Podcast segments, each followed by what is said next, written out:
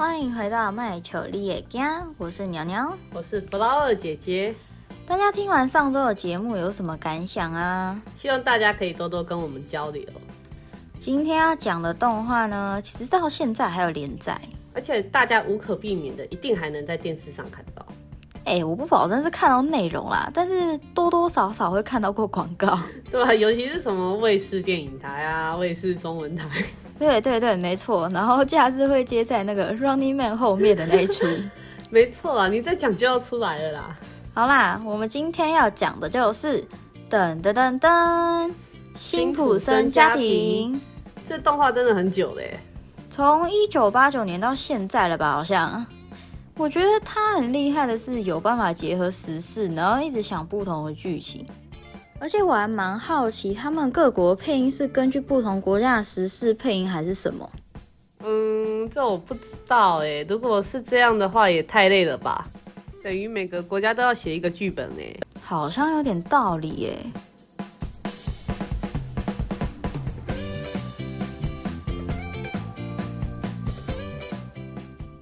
辛普森家庭的主角就是辛普森一家。他和上一集讲的南方四剑客一样，是用那种黑色幽默的方式去讲一些时事的话题。辛普森最有名的其实是他的动画内容会成功预言未来的事情，就比如说川普会当选总统啊，或是九一一事件呐，然后当初 Fox 被收购都成功被预言了，这大家都非常的惊讶。接下来我们来介绍一下辛普森家庭里的成员吧。第一位河马辛普森，他应该是整部卡通最核心的角色吧？但他本人很懒惰，然后很暴躁，而且他感觉不像是一个爸爸。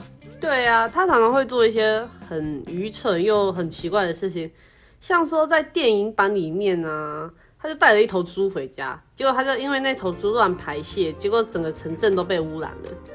可是有时候其实还是可以看得出来，他很关心他的家人呐。比如说他老婆美芝被抓的时候，他就有去救他们，然后也会因为奶嘴，所以放弃可以发大财的机会。其实河马还是很在乎他的家人啦，是个好爸爸，只是他平常真的太强了。那我们第二位要介绍就是刚刚提到的河马的老婆美芝，美芝是一个家庭主妇。然后他对河马的所有行为都是采取嗯包容，对无限制的包容。但美芝对他们的小孩就是也跟河马一样，就是很温柔，然后很体贴，但也是采取包容政策。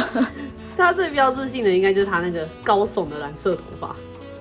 美姿也是有硬起来的时候啦，像他之前受到委屈的时候，就会站出来，然后拍影片抨击对方。妈妈的能量很大。再来要说说他们的三个孩子：大子、花枝跟奶嘴。大子是大儿子，个性跟花枝可以说根本是两个极端，一个很调皮、很叛逆，一个很聪明、很理性。大子真的做过很多会让人傻眼的事情哎。他到底怎么会想要把妹妹的头发剪掉啊？而且他还把他邮票贴满那个油桶，然后甚至全裸在路上滑滑板，有个扯，根本就是屁孩代表。但他其实还是很疼花枝啊，会分东西给花枝啊，也会礼让花枝。对啊，他们两个其实就是平常爱斗嘴互呛，可是如果真的需要的时候，还是很愿意去帮忙对方的这嗯亲兄妹。花枝才厉害的，对什么事情都非常理智。小小年纪啊，就已经有那个未来的理想。像他就说啊，我以后要去参选总统，而且他还会吹萨克斯风，这是他的最爱。他们两个实在太容易吵架了，没办法啊，谁叫爸子总是做一堆让人家生气的事。像有一集感恩节的时候，因为爸子弄坏了他的作品而吵架，导致霸子最后就离家出走。但其实霸子离家出走的时候啊，花枝曾表示说，是不是他自己有错，而且有说很想他，这也是让他们最后和好的关键呐。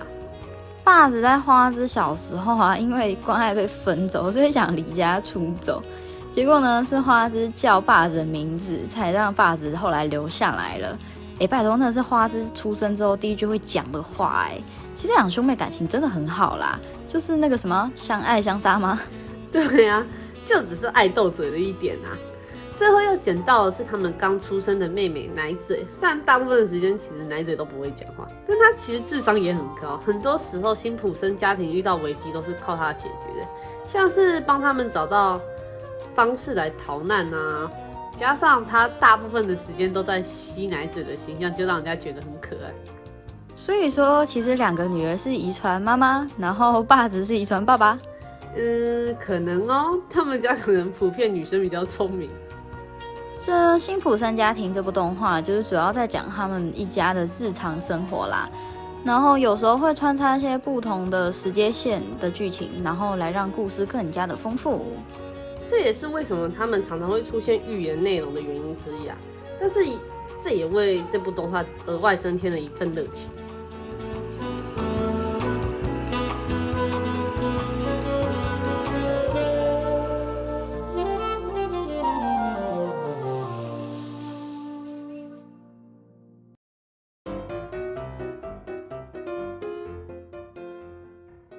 再来就要讲讲争议的部分了。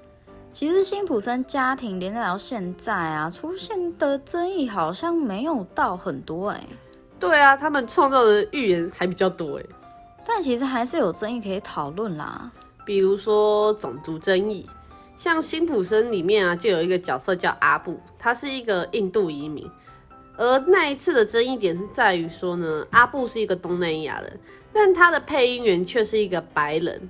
而且配音员好像还用一些方式来特别表现阿布的口音，大家就会觉得说好像有点种族歧视的意味在里面。后来动画组有发布声明说，就是不会再邀请白人的配音员去帮不是白人的角色配音。但阿布这个角色不久后还是不见了啦，所以很多观众就觉得这是在矫枉过正。但印象中那个时候，北美好像在爆发种族歧视的议题吧？对啊，所以节目组可能觉得说这样可以降低被讨论或者是造成争议的风险吧。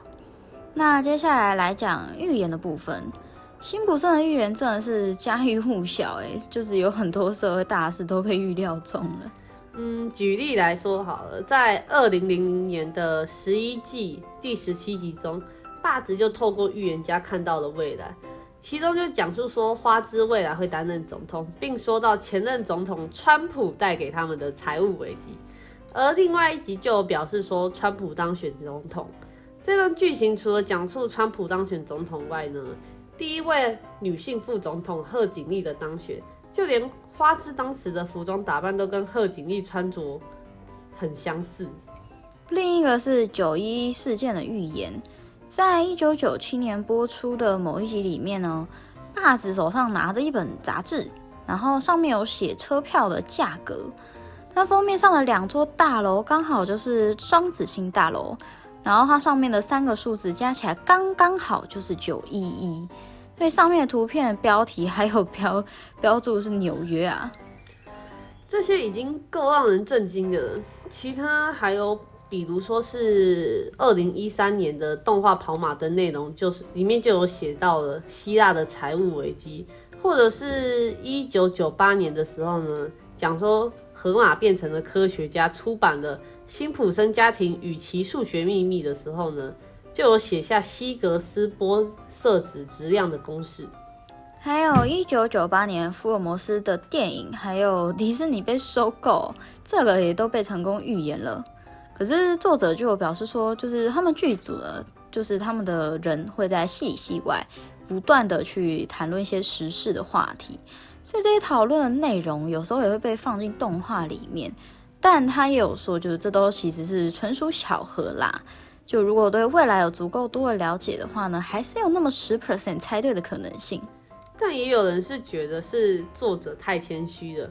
不过，不管是不是真的，对大家来说，这都是一个茶余饭后的娱乐啦，也达到了动画的目的啊，带给大家欢乐。其实这个方面，辛普森家庭可以说是做的非常成功诶。希望以后这部卡通也可以继续带给大家欢乐，也继续透过这些猜想，让预言成为辛普森的另类特色吧。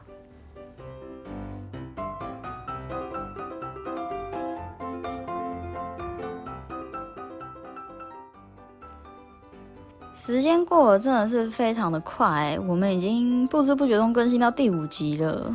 对啊，不知不觉已经过了一个月了耶。不知道大家在这一个月中有没有通过我们的节目想到一些什么，或者是听我们的对话，然后得到一些快乐？我们在 IG 上也有发一些文啊或梗图来延续大家的记忆。大家应该最近在 IG 上面看到很多海绵宝宝啊，然后喜羊羊、灰太狼啊，还有我们讲过卡片的图片哦。对啊，但每次要想文案，我都会不知道要打什么，打来打去好像都是差不多的东西，而且我发现。大家比较喜欢按赞梗图的文呢？真的假的啦？对啊，那个爱心数量有差，大家多关注一点节目本身嘛。对啊，对啊，记得都要来收听我们的节目哦。那不过说到这个啊，Flower 姐姐跟娇要暂时跟大家说再见了的。是鸟鸟，鸟鸟好吗？不是娇啊。这个频道创立的原因啊，其实是因为一项作业。但我们很用心的去想要把每一集都做好。那因为我们时间真的有限，而且我们两个其实是一个住宿舍，一个住家里呀。何况我通勤单趟就要两小时。所以说，我们两个呢，能够在一起讨论，还有去规划时间，真的是非常的有限。因为从所有的资料啊，到剧本啊，到后面的剪辑，其实都是我们自己处理的。但是因为这样花费掉很多的时间啊。其实也有想过说，就是等到作业完毕之后，到底要不要继续经营这个频道？但目前看来，其实实行上是有一些困难的。所以经过思考后，我们决定先暂时停止更新。以后有机会啊，有时间的话，我们会不定时的跟大家聊聊天，然后分享一下我们的生活。但就目前来讲的话，可能会先停止。虽然时间很短，但还是要谢谢大家这几周的陪伴啦。要暂时跟大家分别的话，哎，你要不要唱一下歌？才不要嘞！哎，机会很难得哎，我跟你们说，当初强制 Flower 唱歌的时候，他还很尴尬，然后不敢唱。我放了两次原版，他才唱的。不要啊，很害羞哎！害羞什么啊？我都说还吵还吵还吵还吵了，那不一样，哪不一样？我就问，为了观众福利，你就唱一下妹。哦，好用。好啦，都到这边也算是一个段落了啊。分离是为了更好的相遇嘛？对啊，搞不好哪一天我们就突然更新了也说不定哦。所以大家还是要密切关注我们的 IG 哦。那时间也差不多啦。喜欢的朋友们要记得发了我们的 IG，然后有时间就来听一下我们的 Podcast 啦。相信不久的未来，我们就会再次相遇啦。对啊，对啊。那么我是鸟鸟，我是 Flower 姐姐，我们有缘再见啦，拜拜。